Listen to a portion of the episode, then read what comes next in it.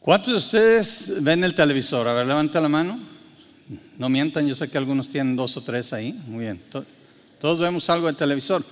¿A cuántos de ustedes les gustan los comerciales? A algunos, otros no, ¿verdad? Hay algunos comerciales chistosos que pasan, por ejemplo, en el Super Bowl y todo eso, ¿verdad? Pero siempre queramos o no, si estamos viendo un programa de televisión, va a salir un comercial.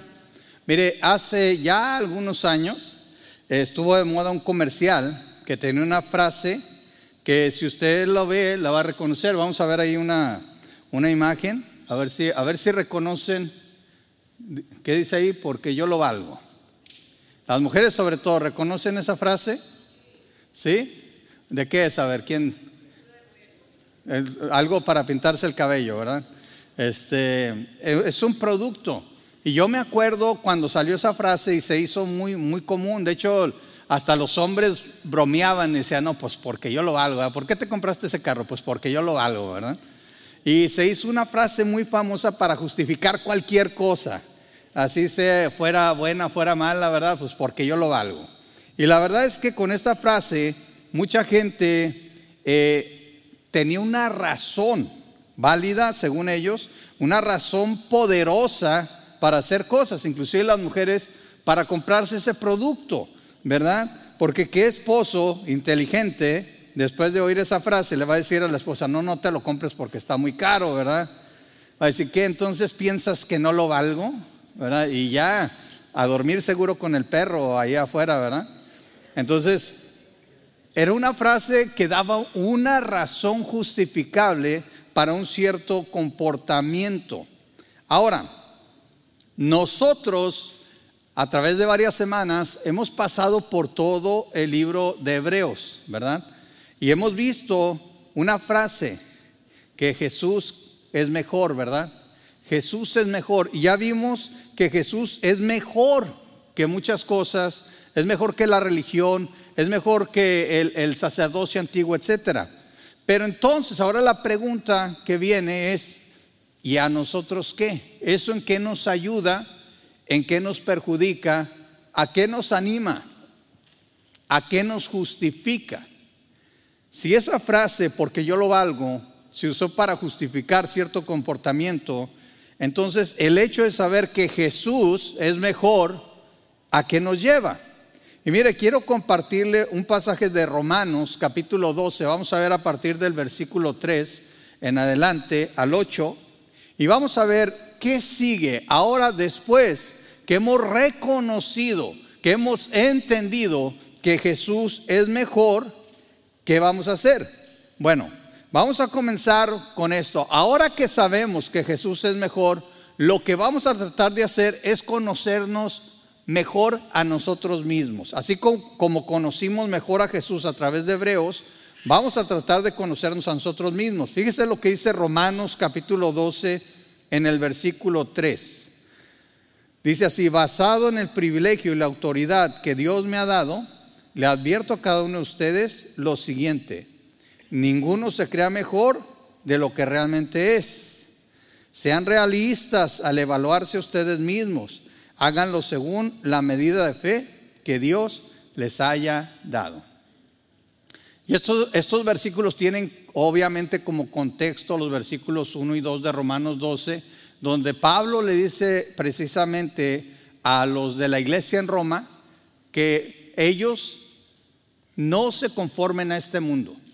Y aquí les dice más bien examínense. Cuando habla de no conformarse significa que no deben de hacerse igual. De hecho, cuando dice conformarse, usa una palabra griega que significa como tomar la forma. Nosotros como creyentes no debemos nunca tomar la forma que este mundo nos quiere dar. Este mundo, o sea, me refiero a este sistema filosófico que gobierna en la sociedad, que Satanás es el que dirige, quiere transformarnos, quiere cambiarnos, quiere que tomemos la forma que Satanás quiere. Se ha, visto las gelatinas, ¿verdad? A mí me gustaba mucho la, gelatina, siempre toma la forma del molde donde la pones. Y hay muchos, tristemente, hermanitos cristianos, de hecho, pero que no han madurado Y yo les llamo los hermanitos gelatina, porque toman la forma que les den, la forma que el mundo diga, y defienden de hecho lo que dice el mundo, en vez de defender lo que dice la palabra. Bueno, ahí es donde Pablo también dice, ¿saben qué? No tomen esa forma, más, más bien dejen que Dios transforme, que sea Dios el que transforme su entendimiento. Y una vez que Dios transforme su entendimiento, entonces ahora sí, dice Pablo, basado en el privilegio y la autoridad que tengo, les voy a dar esta advertencia. Ninguno se crea mejor de lo que realmente es. Qué interesante, ¿verdad? Que habla primero, no nos conformemos al mundo, más bien dejemos que Dios transforme nuestro entendimiento, ¿sí? ofrezcamos nuestro, nuestro cuerpo en sacrificio vivo delante de Dios. Y también dice aquí, Vamos a evaluarnos a nosotros mismos. Esta frase es muy interesante. Dice, sean realistas al evaluarse ustedes mismos, háganlo según la medida de fe que Dios les haya dado. Esto es hacer un análisis introspectivo. ¿Sí? Introspectivo. ¿Qué, ¿Qué, quiere decir? Evaluarnos de dentro. Tenemos que conocernos a nosotros mismos. ¿Sí? Introspectivo soy raro. A mí nadie me introspectiva, ¿verdad? Dicen algunos. No, eso lo, eso lo vamos a hacer nosotros mismos. Tú, te vas a evaluar a ti mismo, vas a ver dentro de ti. Y esa, la advertencia es que ninguno se crea mejor. ¿Por qué? Que seamos realistas. En pocas palabras, mis hermanos, esto significa lo siguiente. Si tú eres bueno o buena para algo, reconócelo. Pero no pienses que eres mejor que los demás o que eres mejor de lo que realmente eres. Me llama la atención que dice, sean realistas al, evaluarse. Si eres malo para algo, lo siento, hay que reconocerlo también. A veces no entendemos que Dios no nos capacitó para hacerlo todo, por más que nos guste. ¿Cuántas veces yo he funcionado en la iglesia en varios roles y en una de esas estuve como este, líder de alabanza también, ¿sí? Eh, toco la guitarra y, y, hago como que canto, ¿verdad? Pero, pero a veces venía gente que decía, es que hermano, yo tengo un deseo tremendo por estar en el grupo de alabanza.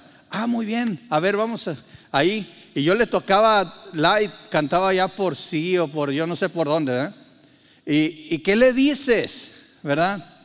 Eh, y dicen, y siempre la justificación es que la palabra dice del, Señor dice que alabemos haciendo ruido. Ok, bueno, entonces vamos a hacer ruido juntos, pero a lo mejor no al frente, ¿verdad? Vamos a hacer ruido allá abajo.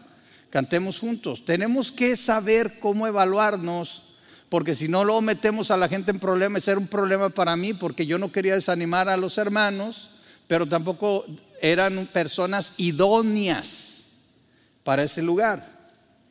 Hay que conocernos a nosotros mismos para lo que somos buenos y para lo que somos malos. Y miren, no es malo decir yo soy bueno para esto. No es malo. El problema es que se nos suba. Yo creo que aquí la advertencia de no creernos mejor de lo que somos es porque esto nos puede llevar al menosprecio de nuestros hermanos y hermanas y puede ser una actitud también, un síntoma de un problema de orgullo en nuestro corazón. Sin embargo, no hay nada de malo en reconocer tus fortalezas. Yo, por ejemplo, eh, reconozco que tenemos que conocer nuestras cualidades, nuestras debilidades, porque ellas nos van a ayudar a saber cómo comportarnos en ciertas situaciones y hasta establecer prioridades. Por ejemplo, para mí, yo no soy buen mecánico. ¿Sí, ¿Sí, me oyó? No soy buen mecánico. Así que si algún día nos topamos por ahí y tiene el coche con el cofre abierto y dice, ay, ahí viene el pastor, me va a ayudar. Eh, o sea, digo, me puedo quedar con usted y nos asoleamos juntos o lo que sea, ¿verdad? Pero así de que usted diga, oiga, este, no. Sí, le puedo ayudar en algo básico, cambiar una llanta, mirar juntos el motor, así, ¿verdad? Digo, porque yo no sé qué pasa. ¿Ha visto a la gente cuando se queda tirada que abre el motor y se le queda viendo? Bueno, a eso sí le ayudo. ¿Sí? Pero que usted diga, voy a sacar una, le voy a mover. Bueno, yo me acuerdo de una persona que agarraba un, desarmador y le empezaba a pegar a todos. Tin, tin, tin, tin, tin, tin. A lo mejor eso también lo puedo hacer. Yo no sé ni qué buscaba. ¿verdad? Pero puedo hacer como que le quiero ayudar. Pero la verdad, para mí es importante tener un buen vehículo porque mecánico no soy. Y lo, lo poquito que aprendí de joven ya no se le puede hacer a los carros modernos, porque o lo quemas la computadora o yo no sé, ¿verdad? Entonces yo, yo ya me rendí, yo, yo reconozco, yo no soy bueno para la mecánica. Y hay otras cosas para las cuales yo he reconocido que aunque, por ejemplo, tengo el mandato de Dios de hacer ciertas cosas, no soy mejor que otros. Lo hago porque es mandato de Dios, lo hago porque es un privilegio como creyente, pero reconozco, por ejemplo, a mí me gusta compartir el Evangelio, y yo se los he dicho muchas veces, es un privilegio que tenemos delante de Dios. Pero comparado con hermanos que tienen esa pasión, que se para uno y hasta siente el calor así radiando, ¿verdad? Casi se encienden así como en, las caricaturas, ¿verdad? Le sale así. Porque tienen el llamado, tienen el don, tienen la pasión por evangelizar. Tenemos que entender, no todos fuimos llamados a hacer lo mismo de la misma manera. Si bien como creyentes todos somos llamados a evangelizar, a Dios uno les ha dado ese ese llamado específico, ese don, ese talento, esa pasión. ¿Sí? Entonces tengo que conocerme a mí mismo, tengo que conocer, si Cristo es mejor, ya lo vimos, mi tarea ahora, ya que conocí a Cristo, es conocerme a mí mismo. Y claro, todavía no terminamos aquí. Si yo me conozco mejor a mí mismo, eso me va a permitir como creyente conocer mi lugar en el cuerpo de Cristo, que ese es el segundo punto que tenemos, y para eso vamos a leer Romanos 12, 4 al 5. Fíjense lo que dice Romanos 12, 4 al 5. Así como nuestro cuerpo tiene muchas partes y cada parte tiene una función específica, el cuerpo de Cristo también. Nosotros somos las diversas partes de un solo cuerpo y que dice, y nos pertenecemos unos a otros. Otra vez, todos nosotros aquí, los que nos ven también por internet, todos somos parte de un mismo cuerpo, de un solo cuerpo, y nos pertenecemos unos a otros. Mire, es muy probable que al conocer sus talentos, sus capacidades, sus habilidades, eso le va a ayudar a saber qué función va a desempeñar usted en el cuerpo ustedes van a, la palabra y dice que no todos podemos ser manos, no todos podemos ser pies, no todos podemos ser oídos, no todos podemos ser ojos. Cada uno de nosotros tiene una función. Si bien puede ser que varios tengamos la misma función, no todos tenemos la misma función. Algunos tenemos la misma función, no todos. ¿Sí? Es claro que cada miembro del cuerpo tiene una función específica. Por ejemplo, ¿Para qué son los pies? Para ponerse los calcetines, bueno, también. Y los zapatos y los guaraches, lo que quiera. Pero normalmente los usamos para caminar y otras cosas. Si nosotros vemos el cuerpo humano, vamos a entender que estamos compuestos de diferentes elementos. Mire, es posible, es posible que usted pueda usar diferentes partes del cuerpo para diferentes cosas. ¿Se puede caminar con las manos? ¿Hay alguien aquí que pueda caminar con las manos? Que venga, nos haga el show. No, no es cierto. Yo sé que sí hay gente que puede caminar con las manos. De hecho, estaba viendo que el récord que parece ser que se ha establecido para caminar de manos es de más de tres millas. ¿Sí? Más de tres millas caminando de manos. Y la persona que lo hizo tardó ocho horas. ¿Por qué? Porque tenía que tomar descansos, ¿verdad? Se puede caminar con las manos, pero no es lo más efectivo. ¿Cuántos de aquí salen a caminar? Ocho, digo, tres millas no las caminas en ocho horas, ni de rodillas, yo creo, ¿verdad? Ni que fuera manda, ¿verdad? Pero tres millas, cuatro millas, a lo mejor hora y media, dos horas a lo mejor, pero no ocho. ¿Por qué? Porque es más eficiente caminar con los pies que caminar con las manos. Sí se puede, pero no se debe de hacer. Mire, ah, ¿sí sabe qué es esto? ¿Sí lo ven? ¿Qué es? A ver, cuchillito, ¿verdad? Me traje este de plástico porque no quería subir con uno de verdad, dije. No se van a poner nerviosos los hermanos, ¿verdad? O se me eche aquí el equipo este, de cuidado aquí, de seguridad. Este es un cuchillo. ¿Y para qué sirven los cuchillos? Pues para cortar. Pero déjenme le pregunto algo. ¿Cuántos de ustedes no han usado un cuchillo de la cocina para apretar un, tornillo? ¿Cuántos? A ver, levanten la. Yo sí lo he hecho. Que ves un tornillito ahí, ¿verdad? Y estás en la cocina, abres el cajón y lo empiezas, ¿verdad? Ahí. ¿Sí o no? O para sacar un clavo, ahí está. Ahí. O para yo no sé para qué. Pero cuando no tenemos a la mano algo, lo usamos. Ahora, ¿funciona? Sí. Usted me va a poder decir. Es más, yo a veces, y ya no lo hago porque no digo que me peguen, pero sí me regañan, ¿verdad? Entonces, a veces agarraba, si era un tornillo donde no cabía este, agarraba uno más picudito y ahí estaba, ¿verdad? Pero no iba, ¿por qué? ¿Qué es esto? Ahora, ¿para qué es esto? Con este sí se vale quitar tornillos, ¿verdad?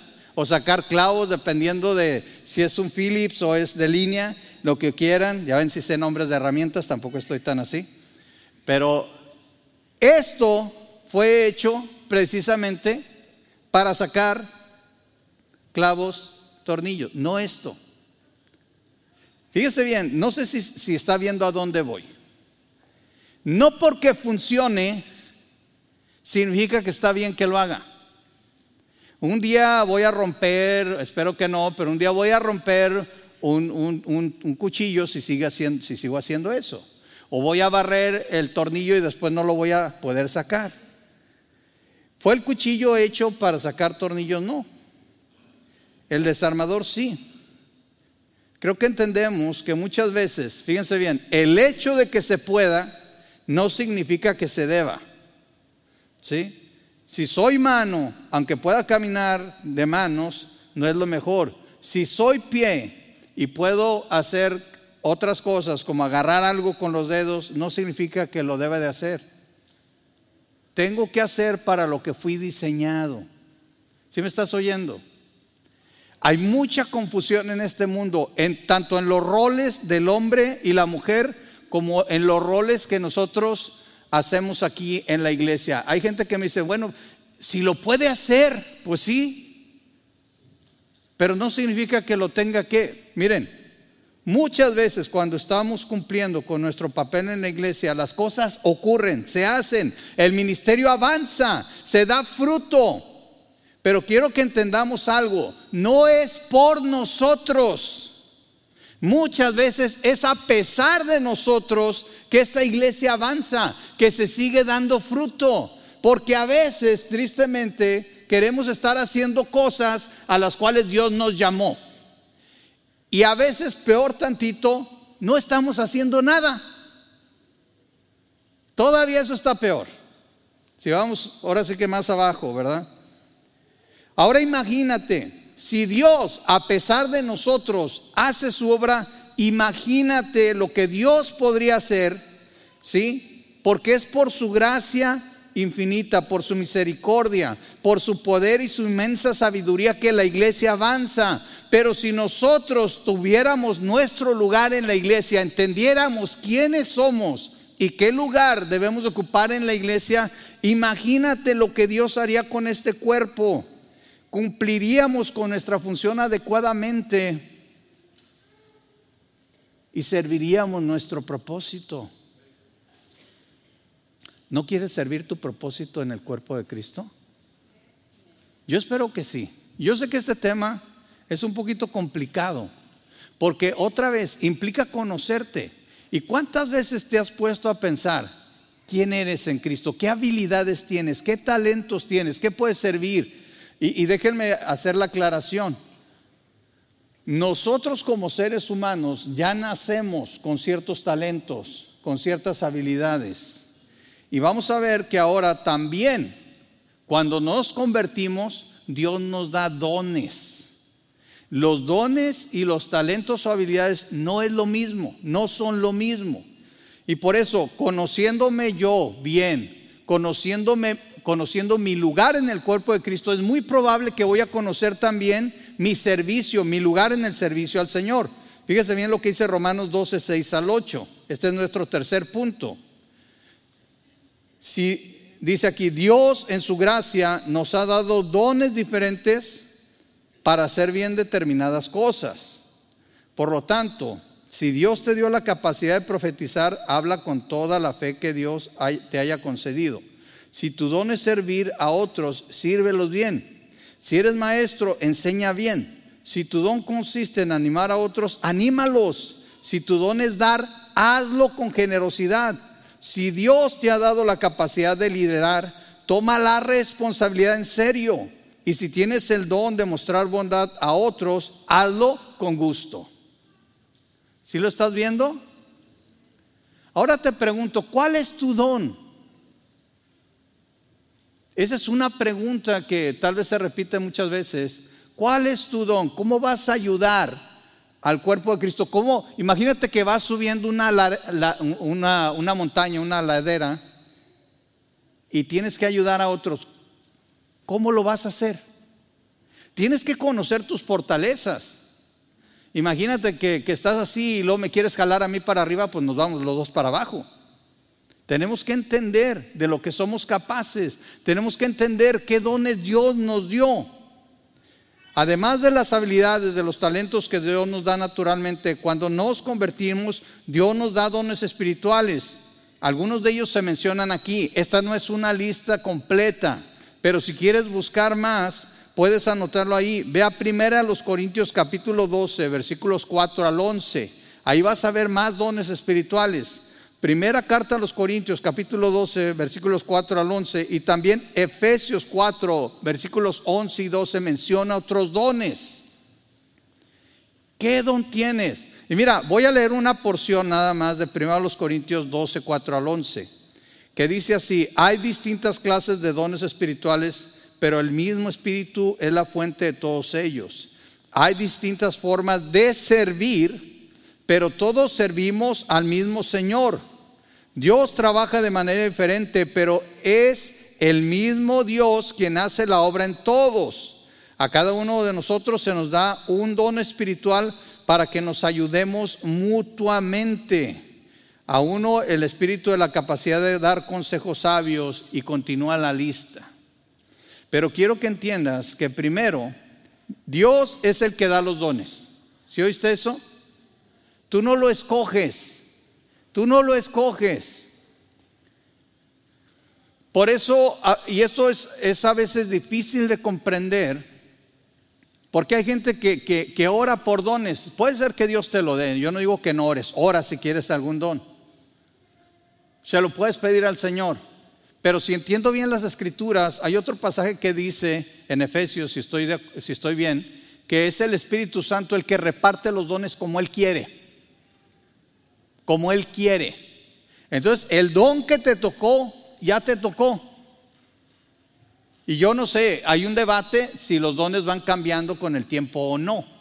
Algunos dicen que tenemos ciertas etapas en nuestra vida donde Dios nos da un don para cumplir una función y tal vez más grandes o por un tiempo después Dios lo pueda cambiar. No sé, pero lo que sí te puedo asegurar es que los dones los da el Señor y los da para el beneficio de su iglesia. No es para tu vanidad, no es para tu beneficio, es para el beneficio del cuerpo de Cristo. ¿Sí? Miren, Efesios 4, 11 y 12 dice, ahora bien, Cristo dio los siguientes dones a la iglesia. Los apóstoles, los profetas, los evangelistas y los pastores y maestros. Ellos tienen la responsabilidad de preparar al pueblo de Dios para que lleve a cabo la obra de Dios y edifique la iglesia, es decir, el cuerpo de Cristo. Cualquiera que sea tu don, cualquiera que sea, es para la edificación de tus hermanos. A, mí me gusta decirles que se voltean a ver, voltense a ver, ¿sí? ¿Sí, sí se ven ahí? ¿Sí se bañaron? ¿Se, se peinaron? ¿Sí? Mira, lo que Dios te haya dado no es para tu beneficio, es para el beneficio de la persona que volteaste a ver. Aún sea tu esposa, aún sea tu esposa, aún sea tu hijo, aún sea tu hija, aún sea otra familia o alguien que no conoces bien quien está sentado a tu derecha, a tu izquierda, atrás de ti, adelante de ti, allá arriba. Todo eso que Dios nos da es para el beneficio de aquellos que nos rodean. No es para nuestra vanagloria. Algunos quieren ser o maestros o pastores o ven ciertas posiciones así como, ay, acá casi, como si se tocara la gloria. Déjame decirte, es más responsabilidad, es más trabajo. Lo que importa es que estés en el lugar adecuado haciendo la obra que Dios te ha encomendado, no la posición. ¿Cuántos de ustedes les gustaría perder un dedo? Aquí tengo mi cuchillito. ¿sí? A ver, déjenme lo afilo, lo limpio para que no les dé este, gangrena ni nada. A ver, alguien que venga aquí y me diga qué, dedo quiere que le corte, de, de la mano o del pie. ¿Cuántos les gustaría? No, ¿verdad? Digo, cualquier persona en su sano juicio no quiere perder ningún miembro. Más, no queremos perder ni el cabello, y eso que no nos duele cuando se cae. ¿Sí? Estaba hablando con un hermano y le pedí permiso para compartir eso. Él tuvo un accidente y traía unas botas de casquillo, ¿sí? Y algo le cayó, no recuerdo bien, este, porque dice que le, cuando le cayó eso, el casquillo se dobló y le cortó la mitad del, dedo gordo. Nomás de oír duele, ¿verdad? Si nos duele cuando nos pegamos en el dedito chiquito con una pata por ahí, ¿verdad? Pero imagínense que de repente le cayera, ¡pum! Y dice que, que, el dedo ahí le quedó, le quedó colgando, ¿verdad? Entonces lo trataron de pegar, pero no funcionó, se le engangrenó. Al final se lo tuvieron que amputar. ¿Sí? Este, y me platicaba él, dice, es bien curioso. Dice, ya me sanó, pero todavía si me quiero sostener en, en, este pie donde perdí la mitad del dedo, tengo que tener cuidado si no me voy para enfrente. Medio dedo, ni siquiera todo el dedo. Si, me, ve la imagen, todo es importante. ¿Qué dedo de aquí le gustaría perder? A mí ninguno. ¿Sí? Cuando nos sacan un órgano interno, hay doctores que dicen, no, eso ya no sirve. Dios lo puso ahí. Yo no soy de ese tipo de doctor, pero yo entiendo algo. Si Dios lo puso ahí, nuestra ignorancia dice, no sirve, pero Dios lo puso ahí por alguna razón. Yo no quiero perder ningún órgano. Y mire, de niño me sacaron las anginas y los doctores dijeron, eso es lo mejor que le podemos hacer. Ahora tengo consecuencias por eso. Los seres humanos no somos mejores que Dios, no sabemos más que Dios y no entendemos mejor el cuerpo que Dios. Igualmente, mis hermanos, todos aquí somos importantes y somos parte del mismo cuerpo. Medio dedo que perdamos nos va a hacer perder el equilibrio. ¿Sí me oyó? Medio dedo que perdamos nos va a hacer perder el equilibrio. ¿Y quién iba a dar un penny por el dedo gordo del pie? que a veces ni lo vemos. Y si no, no, lo sacamos porque a veces la uña está por acá, ¿verdad? Rompiendo el zapato. ¿Sí? Nos dicen los tigres, ¿verdad? Por las garras que traemos así. Esos hermanos no se caen. Usted los empuja y se quedan así, ¿verdad? Pero si perdemos medio dedo, medio dedo, ¿entiendes el valor que tienes en el cuerpo de Cristo? Oh, hermano, es que yo soy el dedo gordo del pie. Por eso, sin, sin, ti nos caemos. No pienses en las posiciones, piensa en lo que Dios te ha dado y úsalo. ¿Sí? Es para el beneficio del cuerpo. Los dones espirituales son para servir, no para nuestro beneficio o vanagloria. Y este es el fin de todo este discurso. Nos conocemos mejor para conocer nuestras debilidades y fortalezas, para conocer nuestro lugar en el cuerpo, ¿sí? Porque no quieres ocupar un lugar que no te corresponde. También para descubrir nuestros dones espirituales y así de esa manera ponerlos al servicio de Dios. Y mira, aquí yo tengo, me traje este, este es, algunos no saben sus dones, este es un inventario de dones espirituales. No es infalible, Pero si tú todavía no sabes qué don espiritual tienes, puedes llenar uno de estos y te puede dar una buena idea. Pero si quieres la mejor manera de saber cuál es tu don, es ver en qué Dios te capacitó. ¿Eres maestro? ¿Te encanta dar? ¿Saben que ese es un don espiritual el dar? Mucha gente no lo ve y no lo quiere reconocer porque ama mucho la cartera, ¿verdad? Pero el dar es un don espiritual. Hay que poner nuestros dones, nuestros talentos al servicio de Dios. Así que la respuesta, si Cristo es mejor, entonces ¿qué? Es simple, hay que servirlo. Él es el rey de reyes, Él es el Señor de señores, Él es el único que merece nuestra lealtad y nuestro servicio incondicional, porque Él es mejor que todos los demás. Hay que servir a su novia, la iglesia, porque por ella nuestro Señor Jesucristo derramó su sangre y también fue a preparar una mansión celestial para llevarnos con Él, para que donde Él está nosotros también estemos. Así también entendamos que nuestro servicio es importante porque Dios va a vestir a la novia de lino fino, que según nos dice Apocalipsis 19, el lino fino son las buenas obras de nosotros los santos. Todo lo que hagas para el servicio de Dios es importante aquí y en la eternidad. Y es importante para su iglesia aquí en este mundo y en la eternidad. ¿Cuántas veces habías pensado que lo que vas a hacer va a repercutir aún en las bodas del Cordero? Cuando Cristo tome a su novia, la iglesia, todo lo que hicimos, todo lo bueno que hicimos, eso es lo que reviste a la iglesia de un lino blanco, santo, puro. Yo te pregunto, ¿cuál es tu participación en todo esto? Si Cristo es mejor, te digo lo siguiente, sírvele con el corazón, con tu tiempo, con tus talentos, con tus habilidades, con tus dones. Sírvele con tus bienes, sírvele en el lugar correcto del cuerpo para bendición de otros y tu propio crecimiento espiritual. No seas un cuchillo queriendo ser un desarmador. No seas una mano queriendo ser un pie. No seas un pie queriendo ser un oído. Conócete a ti mismo. Sé honesto. Soy bueno para esto, pero no para esto. Conoce tu lugar en el cuerpo y conoce tus dones, pero sobre todas las cosas, ponlos al servicio de tu Señor. Vamos a orar. Señor, te agradecemos porque Tienes tanta paciencia para con nosotros, Dios. Gracias porque nos has dado habilidades. Señor, algunos tocan la guitarra, otros cantan, otros, Señor, eh, tienen habilidades en los negocios.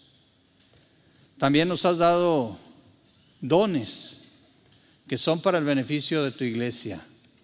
Y tanto las habilidades como los dones, Señor, los podemos poner a tu servicio. Ayúdanos, Señor, a tener no solamente la capacidad de conocernos a nosotros mismos, de conocer lo que quieres que hagamos, de conocer nuestro lugar en el cuerpo, ayúdanos a no tomar un lugar que no nos corresponde. Pero sobre todas las cosas, ayúdanos a entender que tenemos un propósito y que ese propósito es servirte, honrarte, glorificarte, hacer tu voluntad.